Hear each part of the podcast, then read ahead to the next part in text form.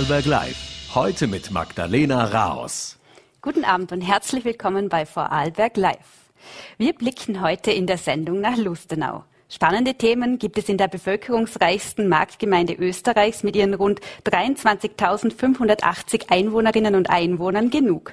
Von dem geplanten islamischen Kultur Kulturzentrum mit Moschee über das Hochwasserschutzprojekt Rigesi, das neue Reichshofstadion bis zum Verkehr als politisches Dauerthema. Darüber werde ich heute mit Kurt Fischer sprechen. Zuvor geht es bei uns aber um den Zivildienst.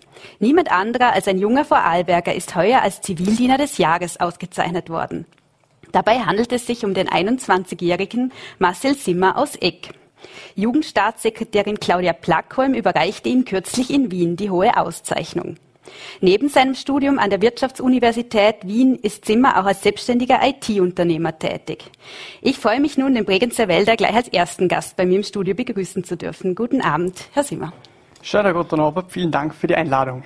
Zuerst einmal herzlichen Glückwunsch zu der Auszeichnung. Wie fühlt man sich denn als Zivildiener des Jahres? Das ist eine ganz besondere Ehre und ein unbeschreibbares Gefühl, dass man genau der eine unter den 14.000 Zivildienern jedes Jahr ist. Äh, war das auch eine Überraschung für Sie selbst?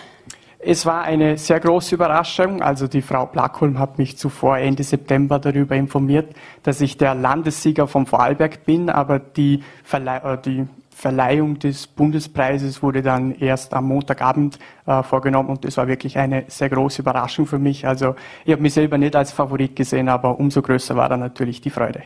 Sie haben Ihren Zivildienst im Seniorenheim in Wolfurt absolviert. Wie blicken Sie denn auf diese Zeit zurück? Es war eine sehr schöne Zeit, eine sehr lehrreiche Zeit, weil gerade auch für mich als äh, ITler ein neuer Bereich, in den ich reinschnuppern durfte und ich habe sehr viel mitgenommen.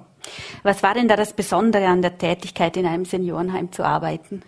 Also ich habe nicht direkt im Seniorenheim gearbeitet, sondern in der Tagesbetreuung. Die war direkt angeschlossen an das Seniorenheim. Das heißt, wir hatten eher ähm, Leute, die in der Pflegestufe 1 bis 3 zu verorten waren, also Leute, mit denen man sehr gut sprechen konnte, die sehr mobil waren und das Besondere an meiner Tätigkeit war eigentlich, dass ich sehr viel äh, eigene Ideen einbringen konnte. Das waren ja auch die Ausflüge, die mich dann äh, zum Zivildiener des Jahres gemacht haben. Und das war einfach besonders schön zu sehen, dass man eigene Ideen einbringen durfte und dass die dann auch tatsächlich umgesetzt wurden, gemeinsam mit dem Team vor Ort.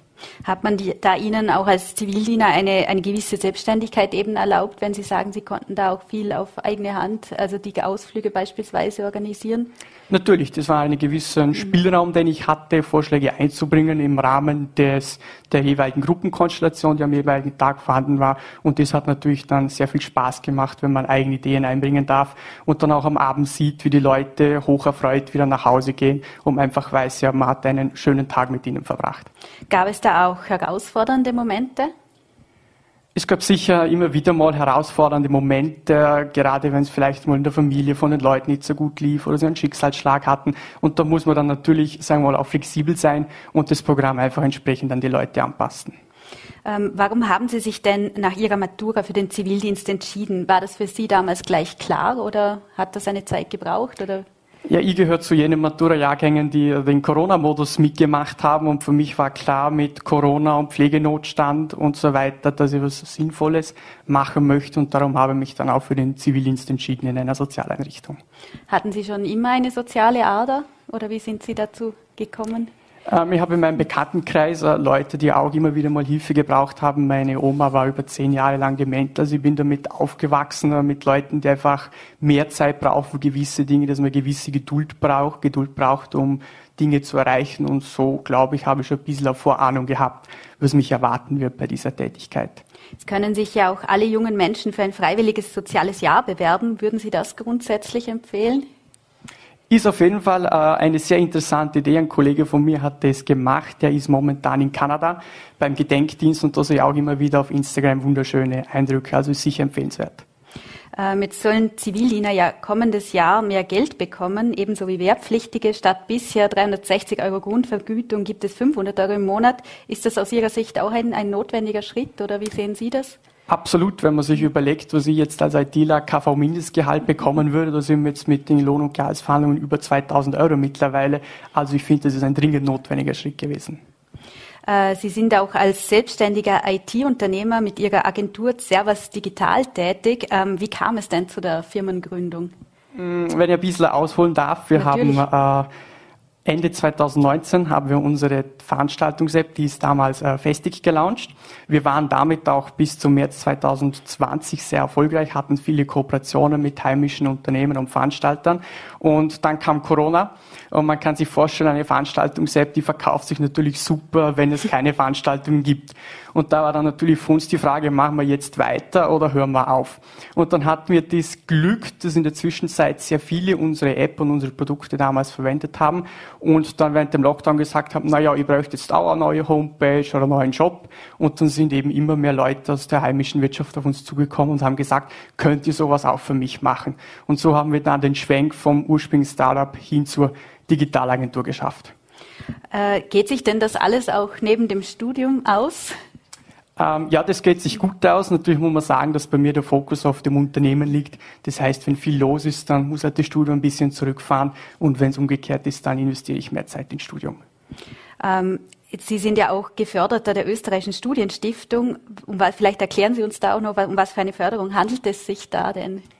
Die österreichische Studienstiftung ist ein Talente-Förderprogramm von der Akademie der Wissenschaften und jedes Jahr werden die talentiertesten und motiviertesten Maturantinnen und Maturanten in ganz Österreich gesucht und zu einem Assessment Center eingeladen. Und wenn man dann aufgenommen wird, äh, erhält man verschiedenste Einladungen äh, zu diversen Veranstaltungen, sind die Studienstiftungsgespräche, wo wir mit wirklich renommierten Persönlichkeiten aus ganz Österreich zusammenkommen. Wir hatten zum Beispiel den Chef von der Föstalpine, den Herrn Eibensteiner, oder den Herrn Sobotka oder auch den Präsidenten der Caritas als Gesprächsgäste. Vor kurzem war die Frau Bierlein mit dabei. Also ist wirklich hochkarätig. Und das andere sind natürlich die Studienstiftungsseminare, wo man sich wirklich zu verschiedensten Themen wissenschaftlich anschaut, was ist der Stand der Dinge, wo gibt es hin in diesen Bereichen. Also es ist ein sehr gutes, aber nur ideelles Förderprogramm. Das heißt, man bekommt keine finanziellen Beihilfen, so wie es jetzt in Deutschland oder der Schweiz ist. Mhm. Wie geht es denn für Sie jetzt persönlich weiter? Welche Zukunftspläne haben Sie denn? Ja, mal die nächsten beiden Ziele äh, sind auf jeden Fall das Studium fertig machen in Wien und die Digitalagentur Servers Digital weiter aufbauen. Und äh, letzte Frage vielleicht noch, halten Sie denn noch Kontakt zum Seniorenheim? Ja, ich war gerade heute dort und habe mit den Leuten vor Ort gefeiert. Bleiben Sie, wird das auch weiterhin der Fall sein? Werden Sie sich weiterhin dort melden? Ja, sicher, werde sicher mhm. hin und wieder mal vorbeischauen und mich erkundigen, wie es meinen ehemaligen Schützlingen geht. Herr Simmer, herzlichen Dank für die Einblicke und weiterhin alles Gute. Danke für die Einladung.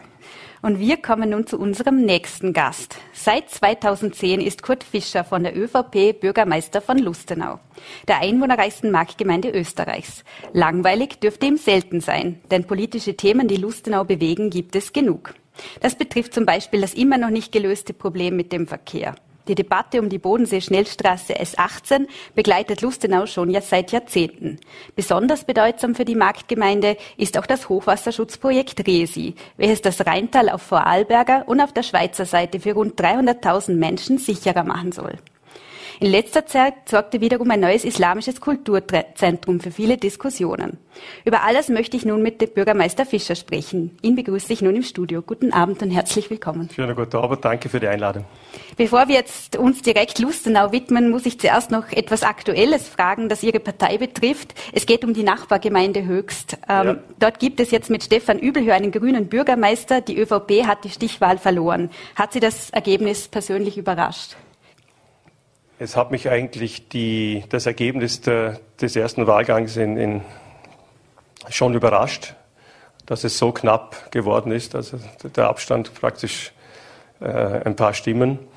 Ähm, dann war eigentlich klar, wo das Momentum liegt und dann hat mich eigentlich das Ergebnis der Stichwahl dann nicht so, nicht so äh, überrascht. Aber natürlich äh, ist auch schwer, obwohl ich bin persönlich geboren im Entbindungsheim Höchst Meine Mama hat da einer Hebamme vertraut äh, vor langer Zeit äh, und kenne dadurch äh, durch äh, Verwandtschaft mütterlicher und väterlicherseits höchst sehr gut und habe das natürlich mit großem Interesse auch als Bürger mitverfolgt.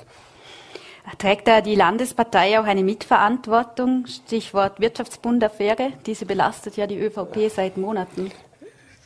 Da haben Sie ja schon, äh, oder in der medialen Berichterstattung haben ja da profunde Kennerinnen und Kenner der Gesamtsituation sich schon geäußert, wie Peter Filzmeier und so weiter. Äh, aber es ist sicherlich so, ein, ein, in, in, diesen Zeiten, wir werden da noch dazu kommen, auch aus anderen Gründen viel zitiertes äh, Wort oder viel zitierter Begriff, äh, multiple Krisen. Das ist sicherlich auch in Höchst äh, haben ganz unterschiedliche Faktoren zu diesem Ergebnis geführt. Manche, obwohl man sich so nahe ist und wie gesagt Nachbargemeinde mit guten, mit guten persönlichen Beziehungen, auch politischen Beziehungen, guter Zusammenarbeit in der Region, äh, manche Dinge kann man auch aus dieser Nähe trotzdem schwer beurteilen. Jetzt kommen wir direkt zu Lustenau. Ähm, da ist immer ein großes Thema der Verkehr und damit die S18, die für Lustenau ja eine Beruhigung bringen soll. Im vergangenen Jahr ließ Klimaschutzministerin Gewessler alle höherrangigen Straßenbauprojekte noch einmal evaluieren und der Prozess dauert jetzt noch ähm, voraussichtlich bis Anfang 2023. Wissen Sie da denn schon genaueres? Ja, ich hatte äh, bei einer anderen großen Planungsveranstaltung, da ging es ums Agglomerationsprogramm, Dort sind wir viel, viel äh, realistischer und konkreter unterwegs. Da geht es unter anderem ums Leuchtturmprojekt einer Fahrradbrücke zwischen Au und Lustenau. Da hatte ich Gelegenheit, mit einer Expertin zu reden, die involviert ist in dieser Evaluierung. Äh, ihre Einschätzung ist, dass fachlich die Arbeiten abgeschlossen werden jetzt im, im, im 22er Jahr. Äh, wie dann das Ministerium äh, damit umgeht, mit dem Ergebnis, das mir in keiner Weise bekannt ist. Also das ist äh, Jetzt, da gibt es jetzt nicht in dem Sinne eine Transparenz. Da haben Expertinnen und Experten das Ganze noch einmal aufgerollt. Wir sind natürlich schon gespannt, in welcher Tiefe, in welcher Planungstiefe, weil man hat ja vorher viele, viele Jahre lang geplant und es ist natürlich ein, ein, ein, ein, sportliches Ziel, dass man in, in, in ein, einigen Monaten dort noch quasi äh, eine, eine, eine Parallelplanung äh, entwirft oder zumindest einmal einen neuen Korridor äh, auch findet. Aber wir sind da natürlich sehr, sehr aufmerksam. Insgesamt haben wir eine, eine fast einmalige Situation, aber jetzt nicht im besten Wortsinn. Es laufen mehrere Planungsprozesse. Die S18 seit Jahrzehnten, jetzt mit der äh, für Lustenau sehr, sehr ambivalenten äh, CP-Entscheidung. Auch für mich persönlich war das ein Tiefschlag. Äh, ich bin davon ausgegangen, dass die Z-Variante als Bestvariante vom Land und vor allem für uns als Standortgemeinde präferiert, dass die nicht nur weiterverfolgt wird, sondern schlussendlich auch äh, eine Realisierungschance hat. Dann kam über Nacht für uns völlig überraschend diese Trassenentscheidung CP am östlichen Siedlungsrand Lustenaus. Sechsspurige Straße von Dornbirn führt den gesamten Verkehr äh, an den Rand, an den östlichen Siedlungsrand in Lustenau. Und irgendwann taucht dann natürlich diese, soll sie abtauchen, diese Straße und dann irgendwo wieder auftauchen. Aber dieser Planungsprozess, wie gesagt, äh, da ist noch vieles in Schwebe. Äh, dann läuft eben diese angesprochene Evaluierung einerseits der CP. Äh, auch da sind wir gespannt, zu welchem Schluss das Ministerium kommen wird. Äh, und dann eben auch eine Alternativprüfung durch diesen Entschließungsantrag im Parlament im Juli letzten Jahres. Das einzig Erfreuliche oder, soll ich sagen, bei dieser, bei dieser Entscheidung war, dass erstmalig in einer Parlamentsentschließung die unerträgliche Situation in Lustenau äh, in der Präambel quasi zum Entschließungsantrag im Vortext und dann im Beschlusstext, äh, dass da diese Situation in Lustenau vorkommt und man sich das Ziel gesetzt hat, eine möglichst rasche Entlastung äh, für Lustenau und dadurch auch eine Alternativprüfung. Jetzt ich glaube, da muss man nicht nur Lustenauerinnen und Lustenauer sein, auch in der Gesamtregion. Das hören wir jetzt auch von uns Politikerinnen und Politikern, das hören die Menschen schon seit Jahrzehnten. Eine möglichst rasche Entlastung. Und wie gesagt, äh, da ist kein Ende dieser Planungen in Sicht. Und dann wird es richtig heiß für uns, weil, da, weil ein drittes Projekt äh, intensiv äh, in, in einem Planungsstadium ist. Und äh, ich glaube, das ist noch nicht so äh, im Bewusstsein einmal über Lustenau hinaus. Äh, die Rheinbrücke, wo diese weit über 1000 LKWs jeden Tag äh, zuerst einmal durch Siedlungsgebiet donnern, da sind es noch viel mehr und dann grenzüberschreitend weit über 1000, eher schon 2000. Äh, die Rheinbrücke zwischen Au und Lustenau ist ein, ein Sanierungsfall höchsten Grades. Und da ist jetzt natürlich ein, ein hoher Druck äh, für für Land, Kanton, für die Region, ähm, dass man da äh, eine Ersatzlösung plant. Im Zuge dessen auf unseren Wunsch wurden auch Tunnelvarianten geprüft. Aber Äh, wir sind jetzt in einer Situation, weil in den anderen genannten Großprojekten so viel noch in Schwebe ist und sich dieses Projekt aufgrund des hohen Zeitdrucks äh, viel schneller konkretisieren kann oder muss, äh, haben wir große Bedenken, dass im schlimmsten Fall äh, wir eigentlich mit einer sogenannten Null-Plus-Variante äh, übrig bleiben. Das heißt, äh, die großen Entlastungen in weiter Ferne und, äh, und wir bekommen eine neue leistungsfähige Rheinbrücke und der unerträgliche Zustand in Lustenau würde dann in diesem schlimmen Fall zementiert, nämlich für Generationen zementiert. Äh, wir haben uns da ganz klar positioniert. Bei aller unterschiedlichen Zugängen zu anderen großen Straßenthemen gibt es da in Lustenau eine hohe Geschlossenheit äh, zu dieser Frage. Wir haben uns klar positioniert, dass wir das in der Form niemals akzeptieren werden, ähm, dass, dass wie gesagt, der Status quo äh, zementiert wird äh, für nächste Generationen, dass es keine durchgreifende Entlastung für Lustenau geben wird und wir bekommen quasi eine neue Rheinbrücke, damit das auch in Zukunft sich so abspielen kann, wie es sich jetzt tragischerweise jeden Tag abspielt. Wenn wir jetzt bei der S18 jetzt an sich bleiben, ähm, könnten Sie damit bei der Evaluierung jetzt noch mit einer, wie, mit wie viel Verzögerung könnten Sie da noch umgehen? Also wie viel wäre verschmerzbar? Meine, meine Einschätzung war natürlich auch äh, im Hinblick auf die Z-Variante eine realistische.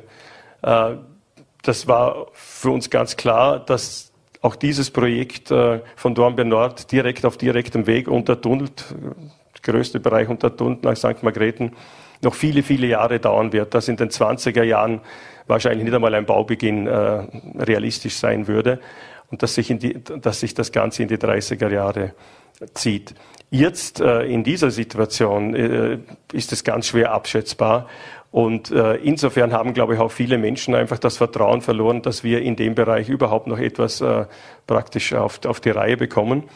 Äh, das äh, ist für den Wirtschaftsstandort gesamthaft für die Region ein großes Problem, dass diese Straßenverbindung in die Schweiz in so weite Ferne rückt.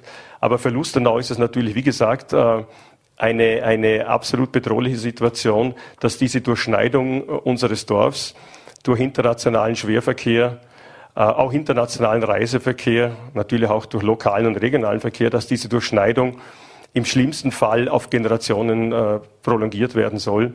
Ähm, eine für mich auch als Bürgermeister und auch als Bürger in Lustenau unerträgliche Vorstellung. Sagte Gesundheitsminister Johannes Rauch zuletzt im VN-Interview im August, es kann nicht sein, dass man an antiquierten Vorhaben wie der S18 oder dem Stadttunnel festhält. Das Geld wäre deutlich besser in Klimaschutzmaßnahmen angelegt. Was sagen Sie dazu? Ja, äh, wenn man die von mir jetzt genannte Situation in Lustenau äh, vielleicht aus der Ferne einklammern kann, dann tut man sich leichter äh, mit, mit einer solchen Aussage. Man muss aber auch fairerweise sagen, dass die ganzen Entwicklungen, was den Klimawandel anbelangt, ähm, ein Projekt wie zum Beispiel die, die CP-Variante in, in natürlich ein ganz spezielles Licht rückt. Ähm, und da sind wir auch gespannt, was die Evaluierung bringen wird. Für uns ist ganz klar, dass der jetzige Zustand in der Form nicht akzeptiert werden kann in Zukunft. Das heißt, äh, die Region, Land, auch die Schweizer Seite, Kanton, auch die Nachbarschaftsregion am Rhein äh, wird Wege finden müssen, wie man Lustenau, dieses, dieses eigentlich wunderschöne, lebenswerte Dorf am Rhein befreit von dieser unerträglichen Situation. Sie sprechen es an. In Feldkirch hat man sich entschlossen, hat sich das Land entschlossen, mit äh, extrem hohem finanziellen Aufwand eine Verkehrslösung umzusetzen. Auch keine leichte Übung, auch ein, ein, ein sehr umstrittenes und, und sehr komplexes Projekt. Aber bei uns ist ja eine Realisierung in weiter Ferne und deshalb äh, Deshalb auch unser Bedenken, dass es schlussendlich auf eine neue Brücke hinausläuft. Vielleicht so nicht viel anders wie die, die man jetzt gerade im Fußach gebaut hat, äh, mit dem Unterschied, dass diese Brücke Au-Lustenau dann zu einem wiederum äh, zu einem 24-Stunden-Zollamt führt. Allein dieses Faktum äh, in einem Sanierungsgebiet IG Luft, was Lustenau ist, oder ein großer Bereich äh, Lustenaus an dieser belasteten Achse, ist nach EU-Recht Sanierungsgebiet nach IG Luft. Und äh, dass man da dann äh, weiterhin ein, ein 24-Stunden-Zollamt betreibt und sagt, ja gut, das hat sich halt historisch so entwickelt seit den 50er Jahren, äh, Pech für Lustenau, das werden wir nicht akzeptieren. Ähm, wird aber sicherlich äh, eine große Herausforderung sein, äh, wie man gesamthaft mit diesem Thema umgeht. Aber ich, ich kann mir nicht vorstellen, äh, dass Lustenau akzeptieren wird, dass, dass die Menschen Lustenau, wir Lustenauerinnen Lustenau akzeptieren werden, dass man da über uns drüber fährt. Sie haben es jetzt ja vorher schon angesprochen, ähm, die Z-Variante ist verworfen, die CP-Variante äh, wird verfolgt, aber ist eigentlich ist sehr unbeliebt in Lustenau. Ähm, es formieren sich auch schon Gegner des CP-Projekts in, ähm, in, der Marktgemeinde.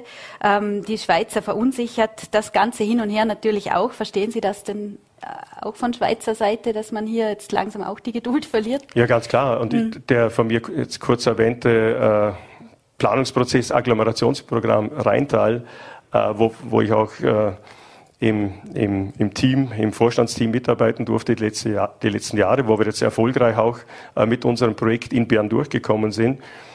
In diesem Planungsprozess habe ich auch die Schweizer Seite sehr, sehr intensiv mitbekommen. Da war ja ein reger Austausch, ganz intensive ähm, Planungen auch und, und die war also sehr, sehr regelmäßig in St. Margrethen beim Kollegen Reto Friedauer und dem gesamten Agglomerationsprogramm-Team. Und ich verstehe natürlich die Schweizer Seite. Sie sehen das ganz pragmatisch und realistisch. Da ist eine Lösung in weiter Ferne. Und Sie haben deshalb auch Ihre Planungen äh, fürs mittlere Rheintal einmal ausgesetzt, weil Sie gesagt haben, jetzt braucht es einmal Klarheit auf der österreichischen Seite. Ansonsten planen Sie auch äh, praktisch äh, ins Blaue. Wird dann der CP-Variante, falls das Projekt jetzt nun kommt, überhaupt einen Weg vorbeiführen? Das ist für mich ganz schwer, äh, das ganz schwer abzuschätzen. Ich persönlich, ich sage Ihnen ganz ehrlich, ähm, auch im Sinne unserer Bevölkerung, egal wie sie jetzt zu diesen Themen stehen. Sie haben es gesagt, es gibt natürlich für mich auch überhaupt nicht überraschend einen, einen erheblichen äh, Widerstand. Aber für uns ist jetzt einmal ganz wichtig, dass, dass, dass von Bundesseite her Klarheit kommt äh, in Bezug auf die Evaluierung. Äh, was sind für Alternativen angedacht? Gibt es überhaupt Alternativen? Und dann ist eine wichtige Frage, das hat sich im Brückenprojekt gezeigt, weil wir haben ja auch Tunnellösungen jetzt untersucht.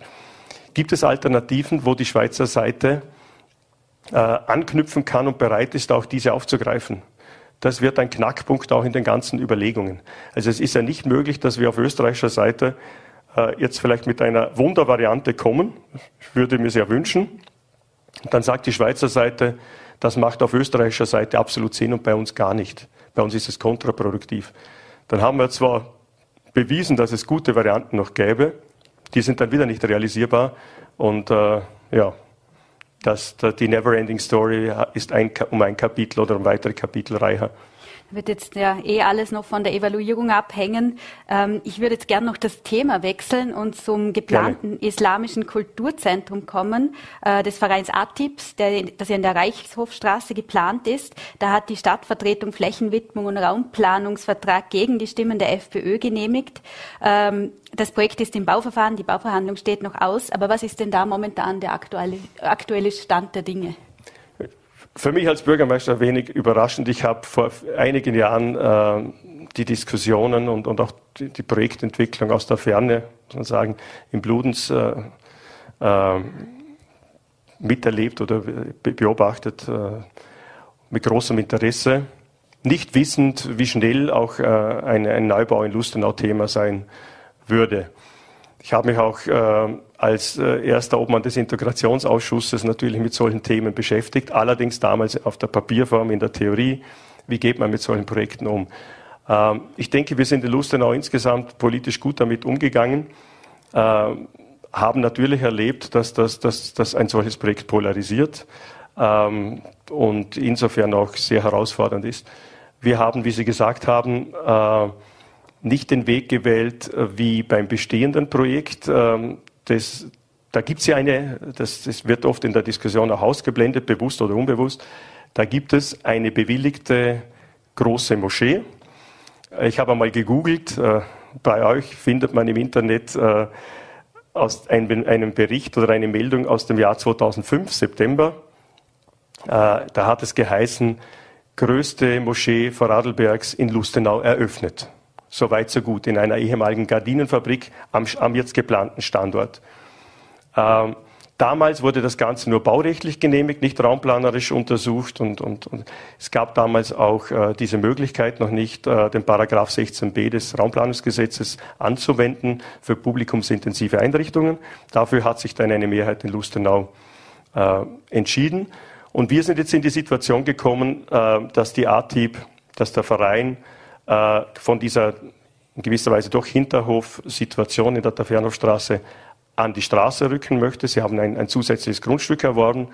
Sie möchten äh, an, die, äh, an die Landesstraße heranrücken und natürlich auch ein, ein neues Gebäude errichten. Und das ist natürlich eine, ein, ein, ein, ein, ein absolut neues äh, Kapitel.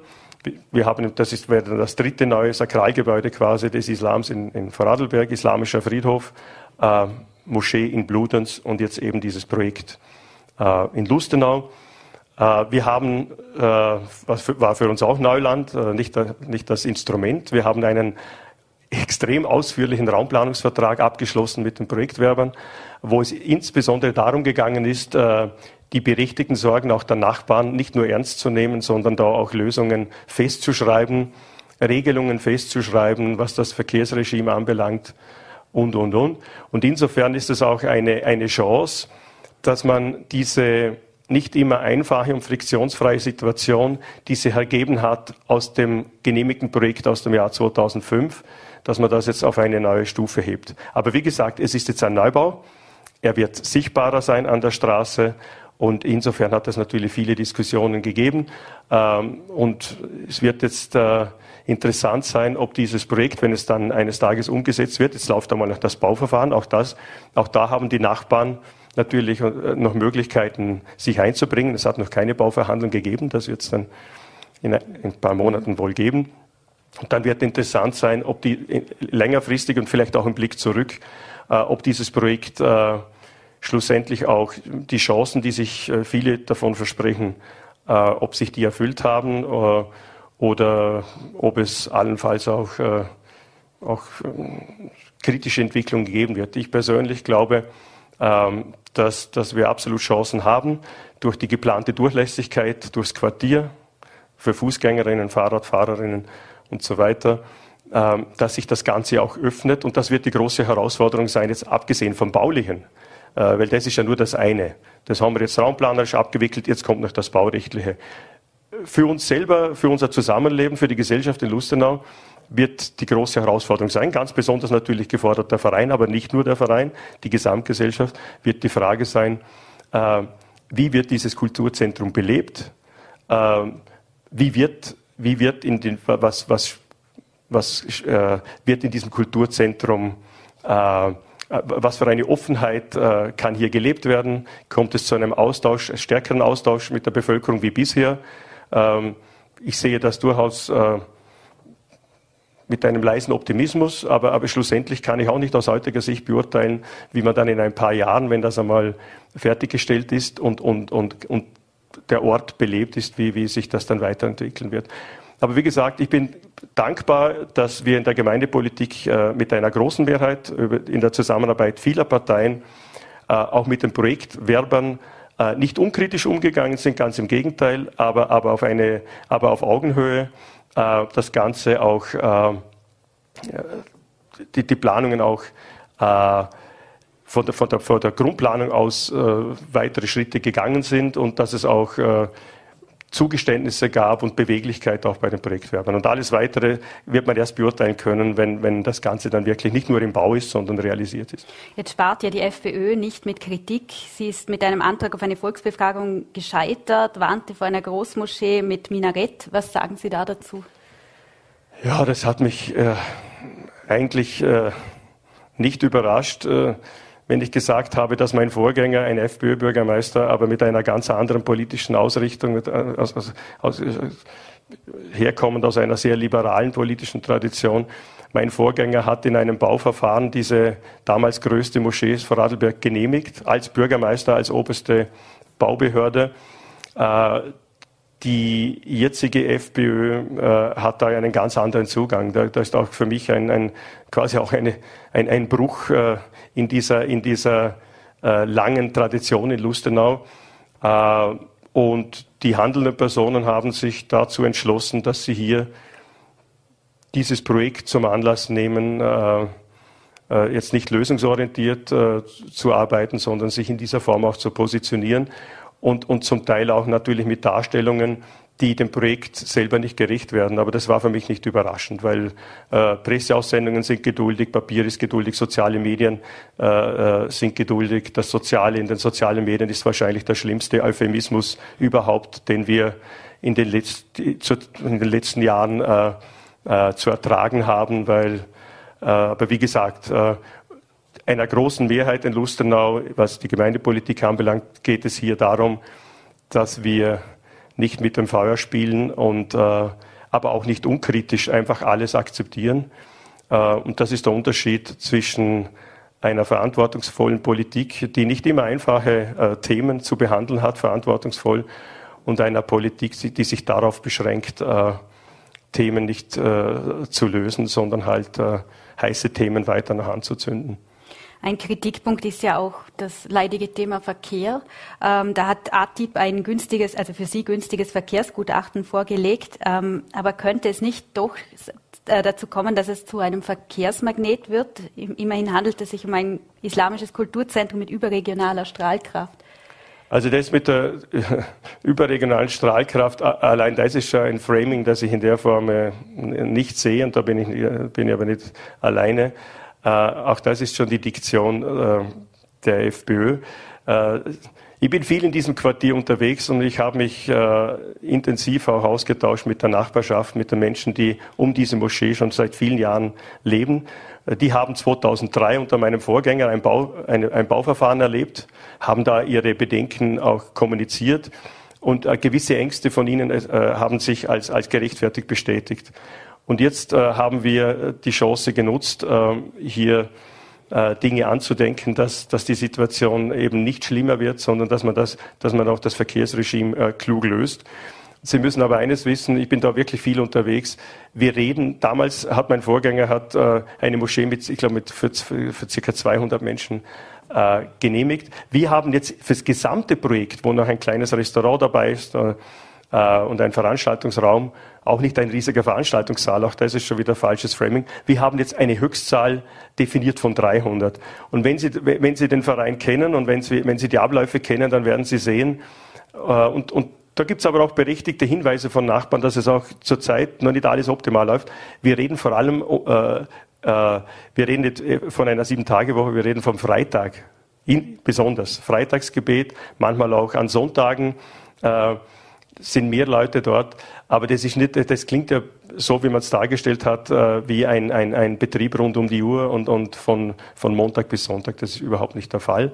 Aber wie gesagt, wir haben äh, klare Rahmenbedingungen definiert, aber nicht nur mündlich irgendwie eingefordert, sondern in einem Raumplanungsvertrag, in einem verbindlichen Vertrag, äh, den ATIP unterschrieben hat, den wir beschlossen haben in der Gemeindevertretung, haben wir die Dinge festgelegt. Jetzt ein anderes Projekt, das Sie auch schon als Bustenauer Bürger sehr lange begleitet ist, Resi, das Hochwasserschutzprojekt Rheinerholungssicherheit. Datum der geplanten Fertigstellung wird erst Mitte des Jahrhunderts sein. Die Bagger könnten aber zumindest noch in diesem Jahrzehnt auffahren. Zumindest ist das die Hoffnung. Ähm, warum geht das, das alles so lange? Wird das denn rechtzeitig sein, um das äh, Rheintal vor Hochwasserereignissen zu schützen? Ja, man kann man, man, kann nur hoffen, dass es, dass es äh, rechtzeitig realisiert wird. Ähm, und äh, Sie haben ganz recht, äh, gerade für uns als äh, Dorf am Rhein, als Gemeinde am Rhein, die wie keine andere Gemeinde mit dem Siedlungsgebiet direkt am Rhein situiert ist, ähm, ist natürlich das Gefahrenpotenzial des Rheins äh, vielleicht ganz anders bewusst wie, wie in anderen Gemeinden.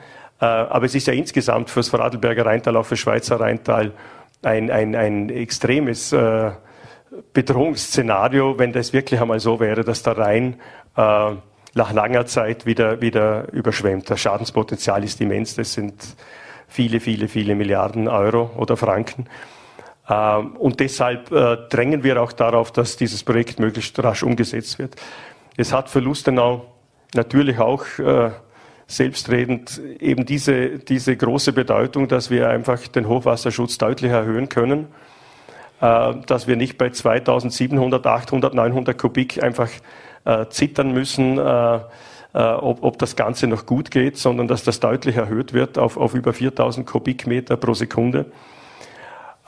Und insofern habe ich jetzt eine leise Hoffnung oder ja, ich hoffe, dass, dass, dass äh, quasi das Jubiläumsjahr 100 Jahre äh, Diepelsauer Durchstich 2023, dass wir hier jetzt endlich den Staatsvertrag zwischen Wien und Bern erleben dass dann das Projekt möglichst rasch, das wurde jetzt ja kürzlich präsentiert, Sie haben auch darüber berichtet, dass das Projekt Resi jetzt die definitive Planung dann möglichst bald in die, in die, in die Genehmigungsverfahren geht. Das ist ein, wird eine hochkomplexe äh, Sache sein, auf ein, ein, bilaterales Projekt zwischen einem EU-Land und der, und der Schweiz bei einem so einem großen äh, Hochwasserschutzprojekt. Und dass wirklich äh, das Projekt äh, quasi das parallel läuft zu einem aus heutiger Sicht äh, ja, schwer abschätzbaren, aber bedrohlichen Klimawandel, dass es nicht tatsächlich nicht zu spät kommt eine wichtige Facette für uns in Lustenau und deshalb haben wir hier auch äh, neue Wege beschritten oder, oder, oder sind vorausgegangen, ist besser gesagt. Für uns hat es natürlich diesen, die, die, dieser ursprüngliche Begriff Resi, Erholung und Sicherheit, ähm, das ist, hat natürlich auch für Lustenau eine besondere Bewandtnis und da ist eine große Chance. Wir bekommen am westlichen Siedlungsrand am Rhein äh, ein Naherholungsgebiet, das gegenüber dem Ist-Zustand, wir sind ja schon froh über das Rheinvorland jetzt schon, aber das hat natürlich dann eine ganz andere Qualität ähm, äh, für Lustenau am Rhein. Und ich, wenn einmal Rese realisiert ist, ich hoffe, ich, ich, ich kann das äh, fit und gut bei Sinnen erleben. Äh, dann, wenn das einmal realisiert ist, dann äh, äh, äh, klingt Lustenau am Rhein sicherlich noch einmal noch schöner, als es eh schon klingt. Und äh, um zum anderen großen Thema noch einmal zurückzukommen. Ähm, natürlich wäre dann auch zu hoffen, dass neben dem ökologisierten Strom Rhein dieser unerträgliche Verkehrsstrom nicht mehr in der heutigen Form äh, fließt. Das sind so diese zwei wirklich großen Projekte, äh, die wo die Lustenauer Lebensqualität äh, in Zukunft extrem äh, profitieren kann. Äh, aber wenn Sie mich fragen, oder, es ist sicherlich nicht so im Vordergrund des Resi, aber das absolut bedeutendste Projekt und deshalb bin ich auch persönlich froh, das ist ein, ein äh, wie soll ich sagen, eine, ganz besondere historische Chance, dass man da auch so intensiv mitarbeiten darf. Äh, in der Hoffnung, dass, dass es erlebbar auch ist, aber das spielt eigentlich, das ist eine reine biografische Frage, spielt eigentlich keine Rolle. Aber dieses Projekt hat natürlich größte Bedeutung für Lustenau und fürs gesamte Rheintal. Und äh, es wird für mich ein Freudentag sein, wenn ich weiß, das Projekt geht jetzt einmal in, in ein, in ein Genehmigungsstadium, also Stadium, also in die, in die, in die ganzen Genehmigungsverfahren. Müsste sich der Landeshauptmann Markus Wallner auch in Wien stärker dafür einsetzen, dass die Staatsvertragsverhandlungen zügig abgeschlossen werden? Ich würde das anders definieren, äh, den Ball nicht so ihm zuspielen. Ich weiß, dass er, dass er äh, nicht müde wird, das auch zu tun. Äh, ich glaube, Wien sollte erkennen und, und das ist jetzt nicht irgendwie ein, ein Bundesregierungs- oder Wien-Bashing, also Wien stellvertretend für, für, den, für die Bundesregierung. Äh, die sollten einfach äh, die, die, Bedeutung und auch die Dringlichkeit dieses Projekts äh, sehen und, und dazu schauen, dass, das, dass wir da keine weitere Zeit verlieren. Also das hat höchste Priorität und ich bin nicht sicher, ob das in allen Köpfen in Wien äh, wirklich auch so gesehen wird. Muss für Lustenau geht es ja auch um die Trinkwasserversorgung, um die zukünftige. Da muss für Resi müssen nämlich zwei Trinkwasserbrunnen aufgegeben werden. Da gibt es jetzt ja mittlerweile auch ein fertiges Projekt zur Erschließung eines neuen Brunnens in der Blumenau. Ähm, aber dadurch, dass halt die Finanzierung noch nicht geklärt ist, ist das noch offen, wer die Kosten trägt. Diese liegen mittlerweile bei rund 9 Millionen, 8,5 Millionen Euro, um genau zu sein. Ähm, hängt da Lustenau vollkommen in der Luft? Oder? Ja, Sie haben, Sie haben gute Komplimente, Sie haben gut recherchiert und das ist äh, ein, ein, ein, ein schmerzhafter Punkt. Ähm, jetzt, jetzt komme ich doch noch mal, blicke ich doch noch mal nach Wien. Äh, sollten die, äh, äh die werden da, ich werde keine Replik erleben auf das, was ich jetzt mit, mit Ihnen diskutiere, aber sollten Sie ähm, sich positionieren und sagen, wie wichtig Ihnen Resi ist, dann muss man einfach sagen, verdammt nochmal, dann kann es doch nicht sein, dass wir voll ins Risiko gegangen sind, im Sinne des Projekts gesagt haben, okay, die Trinkwasserbrunnen in Lustenau, die sind zu verschieben, wissend, wir haben perfektes Trinkwasser. Äh, wir wussten nicht, ob Qualität und Quantität entsprechen werden, aber wir haben Probebrunnen äh, dieser, dieser Verlegung zugestimmt. Die Probebrunnen äh, haben dann erfreuliche Ergebnisse gezeigt. Und jetzt geht es darum, dass wir startklar sind. Wir könnten diese Brunnen bauen auch einen Tiefenbehälter, der notwendig ist durch Resi, nicht aufgrund von Entwicklungen in Lustenau. Unsere bisherige Wasserversorgung war absolut okay. Äh, und jetzt gehen wir her aufgrund von Resi, verschieben die Brunnen nach Süden, planen einen Tiefwasserbehälter und dann können wir das Projekt nicht starten, weil die Finanzierung nicht geklärt ist. Also man, das ist äh, jetzt und, und so eine Situation äh, Im Wissen um, um, eine solche Situation soll man der Bevölkerung sagen, Resi hat oberste Priorität und da schaut man dazu, dass man kein halbes Jahr verliert, weil Klimawandel und weil es kann äh, jede, jeder Monat und, und jedes Jahr zählt. Also das ist wirklich ärgerlich und, und ich muss sagen, ich, ich verstehe das überhaupt nicht. Ähm, das, äh, und bin jetzt gespannt, wie das äh, nächstes Jahr weitergeht. Also wie gesagt, meine Hoffnung ist 2023 Staatsvertrag und dann ganz klare äh, Regelungen, und dass wir dann unser Projekt, das schon länger in der Schublade ist, wir hatten schon budgetiert, es ist auch jetzt wieder quasi angedacht, wir, können jederzeit starten. Wir, wir, wir sind parat. Michael Bösch, unser erfahrener Leiter des Wasserwerks, hat sich da sehr, sehr konstruktiv eingebracht. Es wäre für ihn ein leichtes gewesen, sich zu sperren und zu sagen, na, na, also die Verlegung unserer Brunnen, oh, das ist ein Hochrisikoprojekt. Wir waren konstruktiv, aber jetzt stehen wir an mit einem fixfertigen Projekt. Das ist wirklich ärgerlich. Jetzt möchte ich auch noch ein anderes, äh, ein anderes Thema ansprechen, bevor wir am Ende unserer Zeit ja. sind, nämlich der Um- bzw. Neubau des Reichshofstadions. Ja. ähm, derzeit ist ja vom Baubeginn im November 2023 die Rede gewesen. Wie gesichert ist das und können Sie uns da auch schon Neuigkeiten mitteilen? Ja, vielleicht ein gutes Timing. Ich hätte es ja selber nicht geglaubt. Äh, wir wissen seit kurzem, also ganz, ganz frisch, äh, dass jetzt äh, der Baubescheid, mein Baubescheid von Anfang des Jahres in Rechtskraft ist.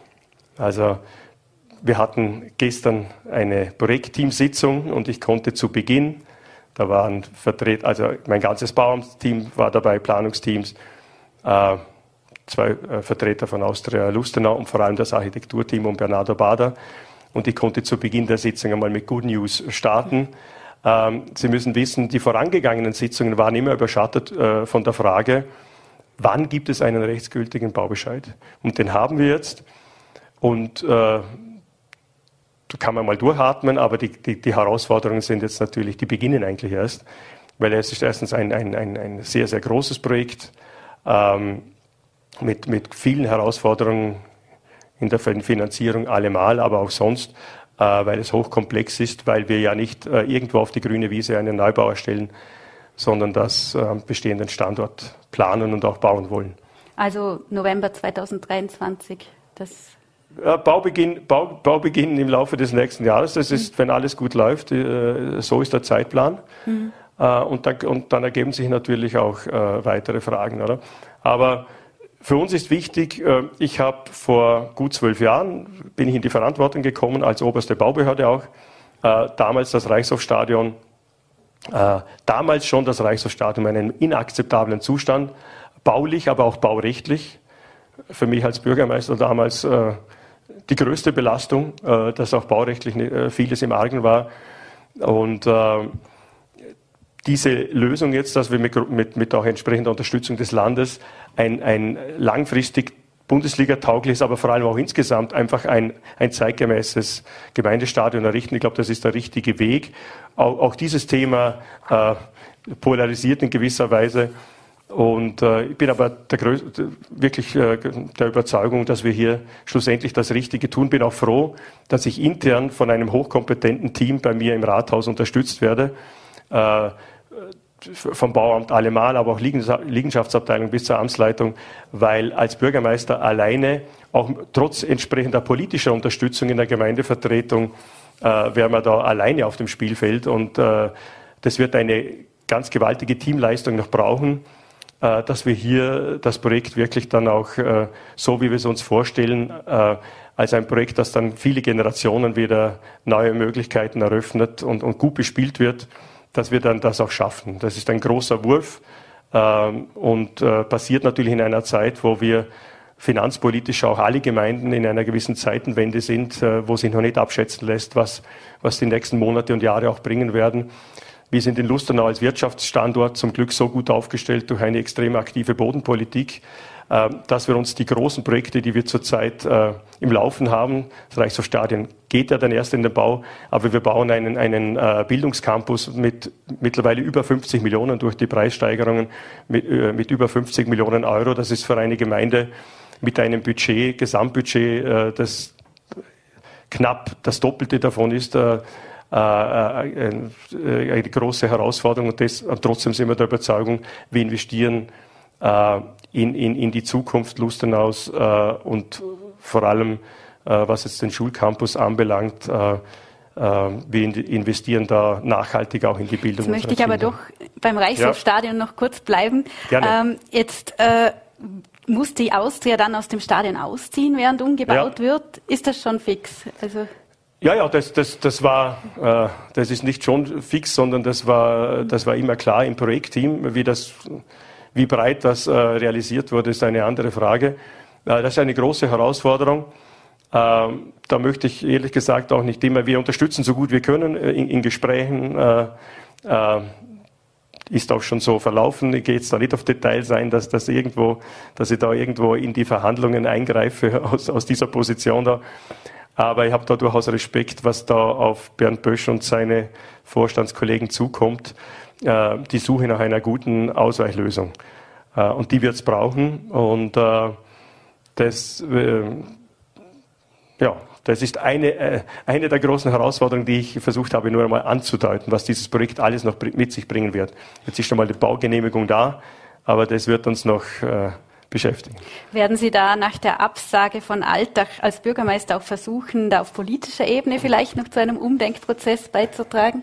Also ich, äh, ich, ich kenne den äh, Kollegen in Alltag schon lange, äh, schätze ihn auch sehr, der Markus Giesinger. Und äh, äh, wir sind jetzt nicht in einer Situation, dass wir da bilateral äh, vom Bürgermeister zu Bürgermeister sprechen, sondern da sind jetzt einmal, da ist jetzt einmal die Fußballszene in Vorarlberg gefordert. Man, man weiß natürlich, worauf es hinauslaufen kann. Es werden auch Alternativen geprüft im Übrigen.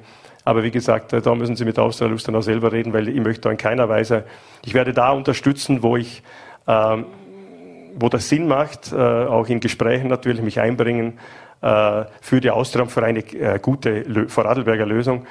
Aber das wäre jetzt, glaube ich, noch zu früh und ich will da nicht falsche, äh, ja, quasi hinein, ich funkert, man zu Schluss sagen, von hier aus.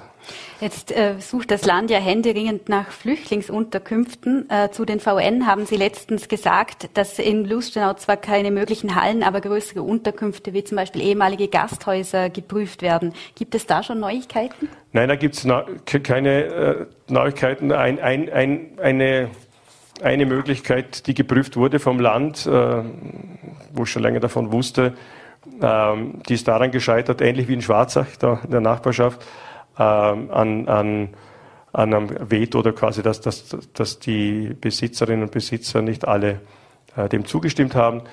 Ähm, und äh, das Land prüft, äh,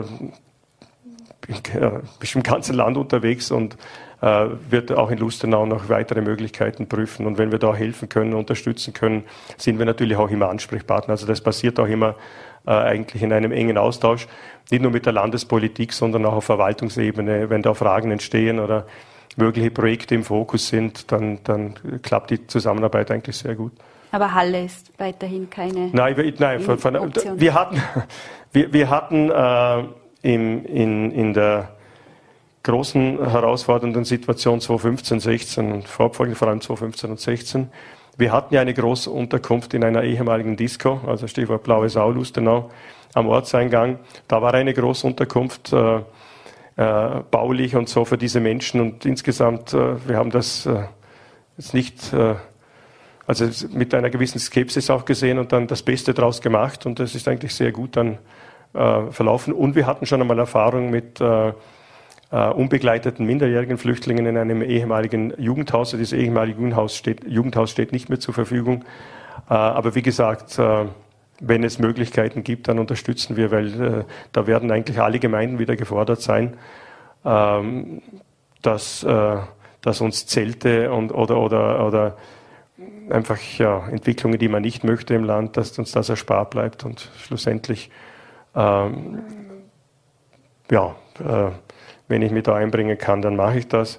Ich erlebe das Ganze auch seit vielen Jahren als, als ehrenamtliches Mitglied des Caritas Kuratoriums. Äh, da erlebe ich auch diese, diese Seite und habe da einen besten Draht. Und äh, wir sind ein sehr, sehr kleines Land. Wir sind da stark auch gefordert und, und wir sind aber in dieser Frage gut vernetzt und hoffentlich äh, äh, schaffen, wir, schaffen wir auch diese Herausforderung. Aber sie, sie ist sicherlich unter ganz anderen äh, gesamtpolitischen Vorzeichen als damals vor, äh, vor sechs, sieben Jahren. Und äh, gibt es auch, weil jetzt wieder über Containerlösungen gesprochen werden, gäbe es da in Lustenau Optionen, wo man diese. Gibt es keine konkreten, mhm. gibt es keine konkreten Anfragen, aber äh, äh, wie gesagt, äh, wenn, wenn, wenn das Land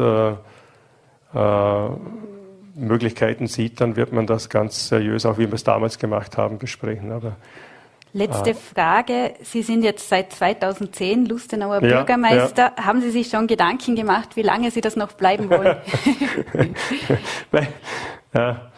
Ich habe einmal ein Interview gegeben im, im kanadischen Radio, äh, wo, wo, wo, wo, die Moderatorin gelacht hat oder äh, äh, weil sie gesagt hat, wie genau heißt, wie heißt jetzt dieses, wie heißt jetzt dieser Ort da äh, in, in, im Westen von Radlberg? Äh, ich würde mal sagen, das jetzt als wirklich, ohne, ohne das jetzt ab, äh, irgendwie zu zerreden. Äh, ich habe äh, äh große Lust, äh, äh, in dieser Funktion zu sein. Es ist eine sehr herausfordernde, aber sehr, sehr lohnende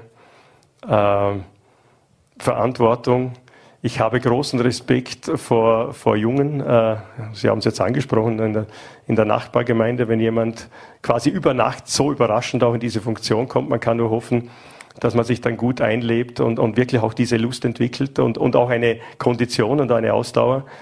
Aber wie gesagt, wir haben es im Gespräch gesehen, es gibt äh, so viel zu tun bei uns, so viel zu planen, also dass mir noch keine, äh, keine Gedanken mache über, über, über solche Dinge. Aber das wird, äh, werde ich dann frühzeitig auch äh, sicherlich einmal in den nächsten Jahren wird das, wird das Thema sein. Herr Bürgermeister, herzlichen Dank für das ausführliche Gespräch. Herzlichen Dank. Danke auch noch einmal für die wirklich wunderbare Vorbereitung. Ein tiefer Einblick schon vorher nach Lustenau. Herzlichen Dank und danke nochmal für die Einladung. Ich komme all gern. Damit sind wir für heute am Ende der Sendung angelangt. Ich hoffe, es war informativ und spannend für Sie und wir können Sie morgen wieder zu einer neuen Ausgabe von Vorarlberg Live begrüßen. Wie immer finden Sie unsere Sendung auf Voll.at, VN.at und Ländle TV. Ich wünsche Ihnen noch einen angenehmen Abend und machen Sie es gut. Bis zum nächsten Mal.